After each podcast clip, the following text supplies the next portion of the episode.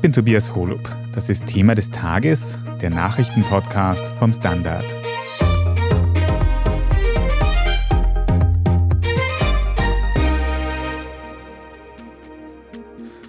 Es ist die aktuell am härtesten umkämpfte Stadt in der Ukraine, Bachmut im Osten des Landes.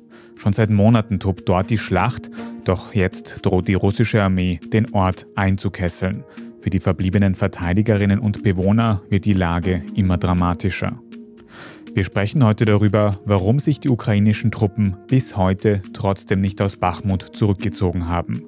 Wir fragen nach, wie lange die Verteidigung dort noch halten wird und was passiert, wenn Bachmut fällt.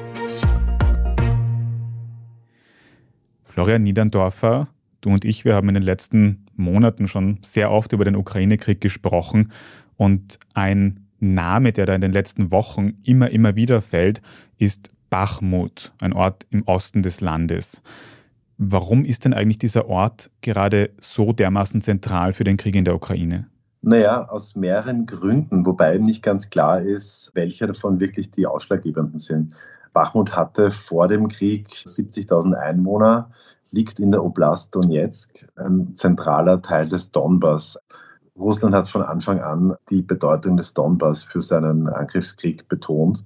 Und dadurch, dass Bachmut dort an einer Eisenbahn- und Autobahnstrecke liegt, hat es von daher natürlich große strategische Bedeutung. Andererseits hat die Ukraine sich ja schon lange auf einen derartigen Einfall Russlands vorbereiten können, nämlich eigentlich seit 2014. Die Ukraine hat nach 2014, als dort die Separatisten gegen die ukrainische Zentralregierung angefangen haben zu kämpfen, Verteidigungslinien installiert im Donbass. Und die zweite Linie geht genau durch Bachmut durch. Und Bachmut ist eine wichtige Festung dieser Verteidigungslinie. Das heißt, argumentiert wird immer, dass wenn Russland es gelingt, Bachmut einzunehmen, wäre diese Linie quasi gefallen und der Weg in den Westen wäre frei. Ob das so ist oder nicht, darüber wird gestritten bei Beobachterinnen und Beobachtern. Das ist mir auch nicht so ganz klar. Vielleicht können wir noch ein bisschen genauer darüber reden, aber bevor wir über so militärische Details reden, wie es ja gerade notwendig ist, wollte ich mal fragen, wie man sich diesen Ort Bachmut eigentlich vorstellen muss. Du hast gesagt, der ist im Osten des Landes. Was ist das für eine Art Ort? Ist das ein kleines Dorf oder eine Industriestadt? Wie war das vor dem Krieg? Na, wie gesagt, das ist eine Stadt, die vor dem Krieg, Beginn 2022, etwa 70.000 Einwohnerinnen und Einwohner hatte. Mittlerweile dürften sich dort noch wenige tausend in Kellern verstecken. Man spricht von 5000 Menschen circa. Es wird beschrieben als eine Stadt von niedrigen Häusern, kaum Hochhäuser, auch relativ wenige Wohnblocks, wie man sie in ukrainischen Städten leider mittlerweile oft zerstört vorfindet. Es ist eine alte Stadt. Sie war schon im 18. Jahrhundert ein wichtiges Verwaltungszentrum. Ein Fluss geht mitten durchs Stadtzentrum namens Bachmutka. Es gilt als Krankenhausstadt und diente auch insofern als regionales Zentrum. Und es dürfte vor dem Beginn der Kämpfe 2014 noch sehr stark von der benachbarten Schwerindustrie belastet gewesen sein, was das Stadtbild und auch die Umweltsituation betrifft. Das dürfte sich dann nach 2014, als es den ukrainischen Zentralbehörden gelungen ist, die Stadt aus den Händen der Separatisten wieder zu entreißen, etwas aufgeblüht sein. Viele Fördergelder sind dorthin geflossen, auch um Bachmut auszubauen gegen einen prognostizierten neuen russischen Angriff. Doch das Ganze ist spätestens seit August, als Russland seine Anstrengung auf die Eroberung von Bachmut gerichtet hat, sich völlig verändert haben. Bachmut liegt heute in Trümmern. Du sagst, es liegt in Trümmern. Wie muss man sich das vorstellen? Wie viel ist noch übrig von dieser alten Stadt, die du beschrieben hast? Genau kann ich das leider nicht sagen, denn man ist in diesem ganzen Krieg Russlands gegen die Ukraine natürlich auch einem Informationskrieg ausgesetzt. Man kann aber davon ausgehen, dass die Stadt mehr oder weniger in Trümmern liegt und wir vor einer Ruinenlandschaft stehen. Ich kann mir kaum vorstellen, dass nach mittlerweile mehr als sechs Monaten intensiver Artillerieschlacht, die manche für die größte Artillerieschlacht seit dem Zweiten Weltkrieg einschätzen, dass da noch viel übrig ist von einem alten Baubestand in Bachmut. Mhm. Und du hast gesagt, einige tausend Menschen leben dort auch noch. Unter welchen Bedingungen leben die? Wie muss es denen gehen? Ich glaube, das kann man nur mit katastrophal bezeichnen. Die Menschen dürften dort seit Monaten in Kellern leben. Wie es um die Versorgung mit Lebensmitteln, Wasser, Medikamenten aussieht, das kann man sich tatsächlich auch nur katastrophal vorstellen. Es gibt offenbar nach wie vor mutige Freiwillige, die dorthin das Lebensnotwendige liefern. Doch wie es da jetzt konkret den Menschen geht, glaube ich, übersteigt meine Vorstellungskraft. Wirklich eine sehr schlimme Situation, die ein bisschen an Mariupol erinnert, wo ja auch lange die Stadt belagert wurde und dann schlussendlich eingenommen von den russischen Truppen. Aber sprechen wir noch ein bisschen über die militärische Situation in Bachmut. Und da hat es jetzt schon ganz oft von russischer Seite Meldungen gegeben, dass man Teile von Bachmut quasi eh schon eingenommen hätte. Teilweise hat es dann Gegendarstellungen von der ukrainischen Seite gegeben. Wie schaut das aktuell aus? Unter wessen Kontrolle steht Bachmut? Wieder vorausgeschickt, dass wir uns in einem Informationskrieg befinden, gibt es jetzt unterschiedliche Einschätzungen. Die britische Seite hat gestern gemeldet, dass russische Truppen, die eben hauptsächlich aus paramilitärischen Wagner-Söldnern bestehen, sich bereits am Fluss und an der Eisenbahnlinie, die ungefähr in der Mitte der Stadt die Stadt durchkreuzen, stehen und dass die russischen Truppen sich mittlerweile auf das Industriegebiet im Norden konzentrieren und dort versuchen einzufallen. Die US-Geheimdienste sagen mehr oder weniger, Russland käme kaum voran in Bachmut. Was jetzt genau stimmt, ist schwer zu sagen. Jede Seite hat natürlich Interesse daran, dass der Vormarsch mehr oder weniger schnell vonstatten geht. Im Moment sprechen wir noch immer von heftigen Artilleriegefechten, die jetzt wohl immer mehr das Stadtzentrum von Bachmut betreffen. Bisher war das Stadtzentrum noch nicht ganz so stark betroffen. Ich habe auch in internationalen Medien gezeichnete Karten gesehen, die so ein bisschen nahelegen, dass Bachmut von drei Seiten eingeschlossen ist, also von Süden, von Osten und vom Norden. Kann man sich das so vorstellen? Dürfte das die Situation sein? Das scheint sehr, sehr plausibel zu sein. Ja. Die große Gefahr für die ukrainische Armee ist natürlich, dass sie eingekesselt wird. Das Ganze kennen wir aus verheerenden Kesselschlachten, wie etwa weiter nördlich in Severodonetsk und Lysychansk. Sollte das passieren, würde Russland diesen Abnützungskrieg, den es ganz offensichtlich als Hauptteil seiner Winter-Frühlingsoffensive definiert, gewinnen. Jetzt hast du gerade schon gesagt, auf der russischen Seite sind zu einem großen Teil diese Wagner-Söldner, diese paramilitärische Gruppe im Einsatz. Stellen die da wirklich den absoluten Großteil der Anstrengungen? Ist da gar kein tatsächliches russisches Militär involviert? Doch, russisches quasi reguläres Militär ist mittlerweile sehr wohl involviert, ebenso Truppen der Pseudo-Republiken Donetsk und Luhansk. Der Großteil der Manpower sozusagen dürfte aber nach wie vor von Wagner-Söldnern gestellt werden, die eben auch zu Tausenden schon gestorben sind dort. Jetzt hat aber vor kurzem der Chef dieser, es ist ja mehr oder weniger eine wirtschaftliche Firma, diese Söldnergruppen, Prigoschin heißt er mit Nachnamen, angekündigt, dass er quasi wegen politischen Unstimmigkeiten in Moskau seine Truppen dort abziehen könnte. Könnte das jetzt tatsächlich passieren? Könnte das einen Einfluss auf die Schlacht haben von Bachmut? Das hätte natürlich einen Einfluss, aber alle Beobachter, mit denen ich bisher gesprochen habe, sagen mir, dass Prigoschin zwar groß reden kann, allerdings relativ stark nach wie vor vom Goodwill von Präsident Putin abhängig ist. Das heißt, Putin könnte Prigoschin jederzeit an die kurze Leine nehmen und sein Sprachrohr ihm ganz einfach wegnehmen. Wie groß der Einfluss Prigoschins auf die Söldner jetzt tatsächlich ist, weiß man auch nicht. Und ob Prigoschin die Möglichkeit hätte, seine Truppen, die doch einen Großteil des Kanonenfutters, um es zynisch auszudrücken, Russlands im Moment stellen. Ob der das einfach abziehen kann, weiß man auch nicht. Wenn er es täte, wäre es natürlich ein herber Schlag für die russischen Invasoren. Im Moment sind auf jeden Fall noch viele dieser Wagner-Söldner im Einsatz und du hast auch gesagt, das Artilleriefeuer bleibt bestehen und Bachmut ist wohl von drei Seiten mittlerweile schon eingekesselt. Jetzt das ukrainische Militär darauf reagieren kann oder wird in den nächsten Monaten, besprechen wir nach einer kurzen Pause. Wir sind gleich zurück. Schaffen wir es noch, die Erderhitzung zu stoppen? Wie verändert künstliche Intelligenz unser Leben? Wie werden wir in einer heißeren Welt leben, arbeiten, urlauben? Und wann fahren Autos autonom? Ich bin Alicia Prager. Und ich bin Florian Koch. Um solche und viele weitere Fragen geht es im Podcast Edition Zukunft und Edition Zukunft Klimafragen. Wir sprechen mit Expertinnen und Experten und diskutieren Lösungen für die Welt von morgen. Jeden Freitag gibt es eine neue Folge.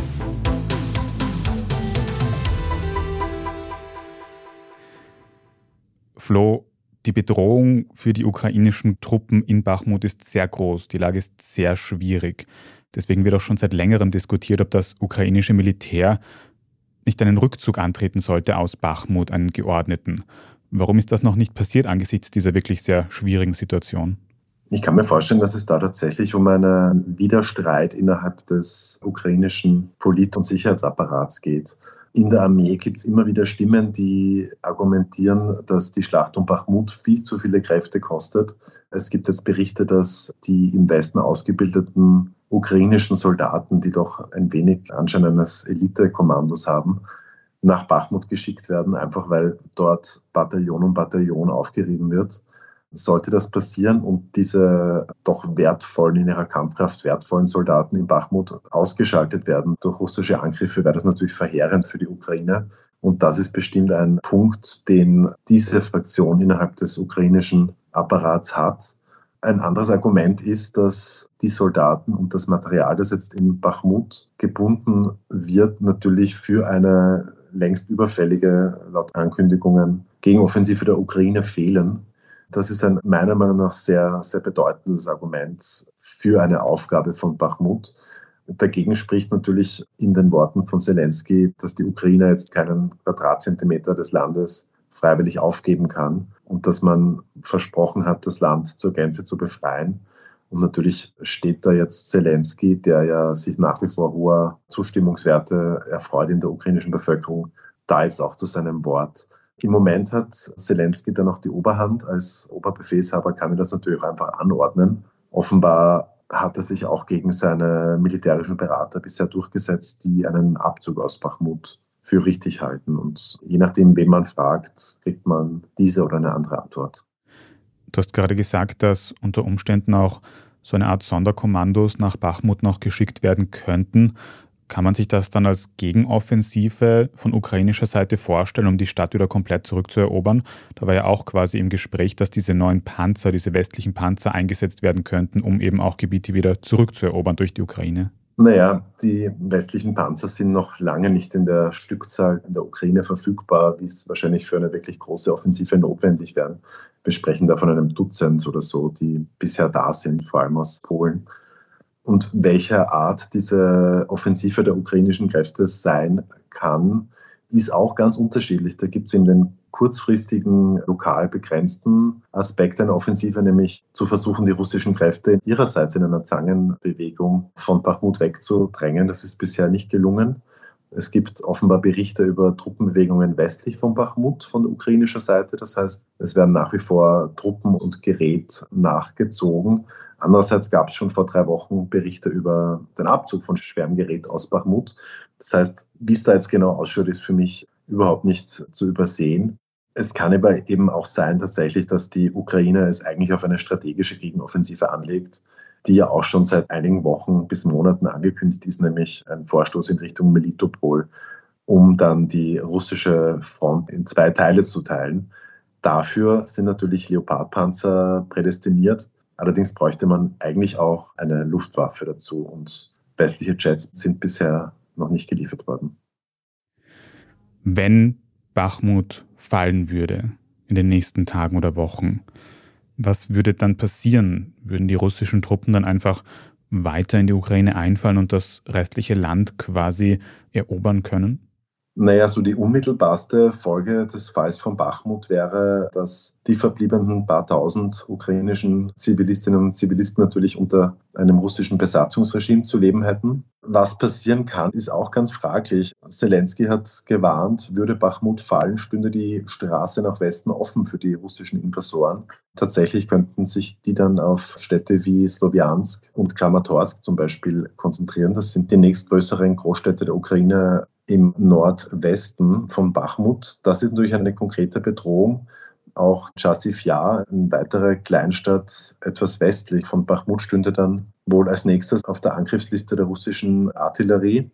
Man kann es nicht wirklich sagen, was dann passiert. Es würden vielleicht ukrainische Kräfte frei für eine Gegenoffensive.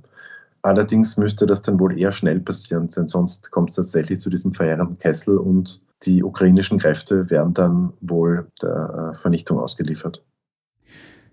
Die letzte Frage ist wahrscheinlich die schwierigste, aber doch eine, die sich die meisten Leute aktuell wahrscheinlich stellen werden.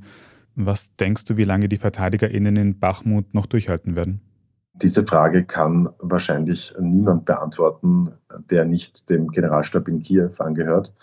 Ich kann es nicht sagen, wenn wir uns anschauen, wie prekär schon jetzt die Situation der Munition zum Beispiel sich darstellt, wo Russland einfach auf viel größere Munitionsproduktionskapazitäten und auch gelagerte Munition zurückgreifen kann und eine nach wie vor viel größere Artilleriekraft kann ich mir jetzt nicht vorstellen, dass es noch sehr lang geht. Andererseits sprechen wir schon seit Wochen vom unmittelbar bevorstehenden Fall von Bachmut und bisher wird Bachmut noch nicht zur Gänze russisch kontrolliert. Das heißt, diese Antwort auf diese Frage kann ich dir leider nicht konkret geben. Und ich glaube auch, wie du gesagt hast, selbst im ukrainischen Generalstab weiß das im Moment niemand.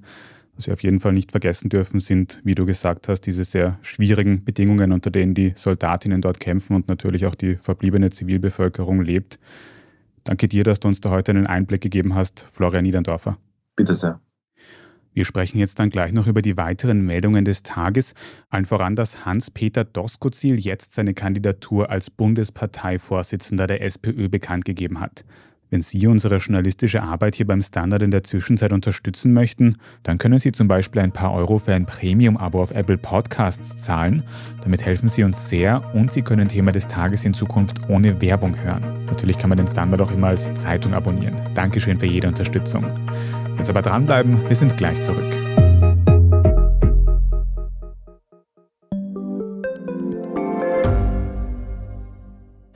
Bin die Franziska. Ich bin der Martin. Und wir wollen besser leben. Lohnt sich 10.000 Schritte zu gehen jeden Tag? Ist das Großraumbüro wirklich so schlecht wie sein Ruf? Spoiler, ja. Bringt's was, Intervall zu fassen? Wir fragen die, die es wirklich wissen und probieren es auch gleich selber aus. Bei Besser Leben, jeden Donnerstag eine neue Folge.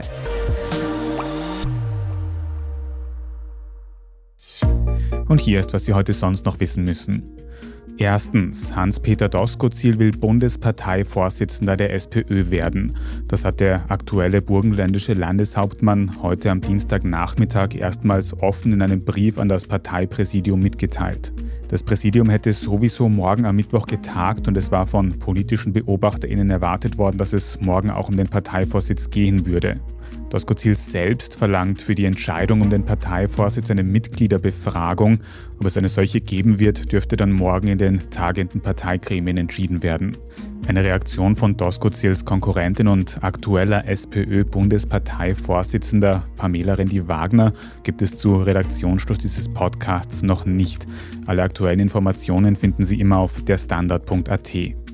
Zweitens, in Österreich dürften im kommenden April die Kosten für Mobilfunkverträge von A1 und 3 steigen. Das haben die Anbieter laut der Arbeiterkammer bestätigt. Demnach dürften die Tarife um rund 10 Prozent oder durchschnittlich etwa 2 Euro teurer werden. Magenta, ein weiterer großer Anbieter in Österreich, hat noch keine Preissteigerung angekündigt.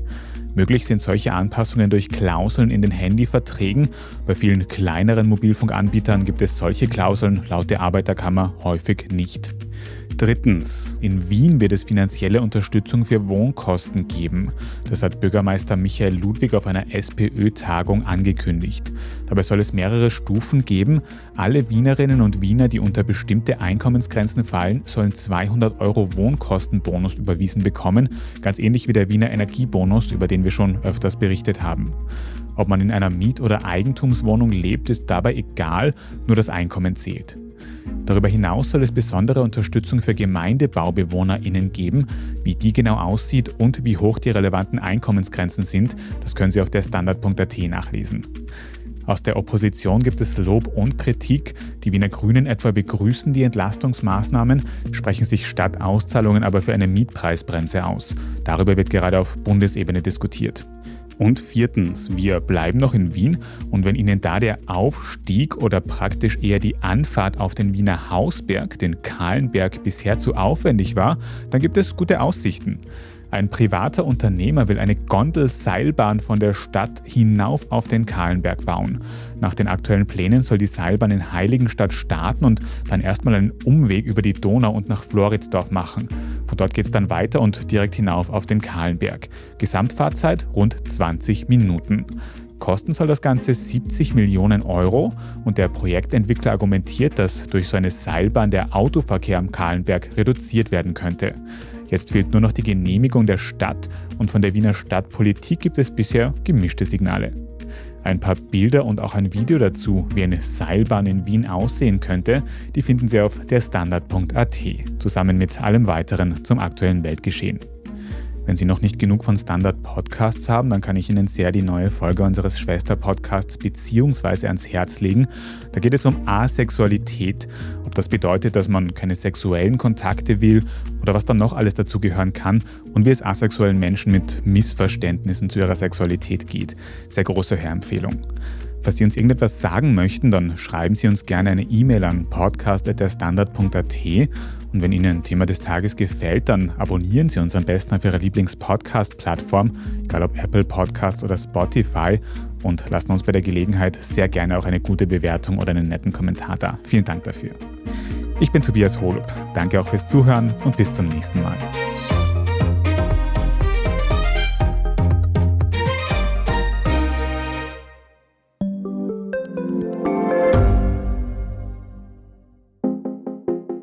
Offene Beziehung. Wie funktioniert das? Und wie sieht eigentlich die Arbeit einer Domina aus? Was erlebt ein Arzt in einer Eifersuchtsklinik? Ich bin Nadja Kupser. Und ich bin Kevin Recher. Wir führen ehrliche Gespräche über Liebe und Sex. In Beziehungsweise ist kein Thema tabu. Jeden zweiten Samstag eine neue Folge. Überall, wo es Podcasts gibt.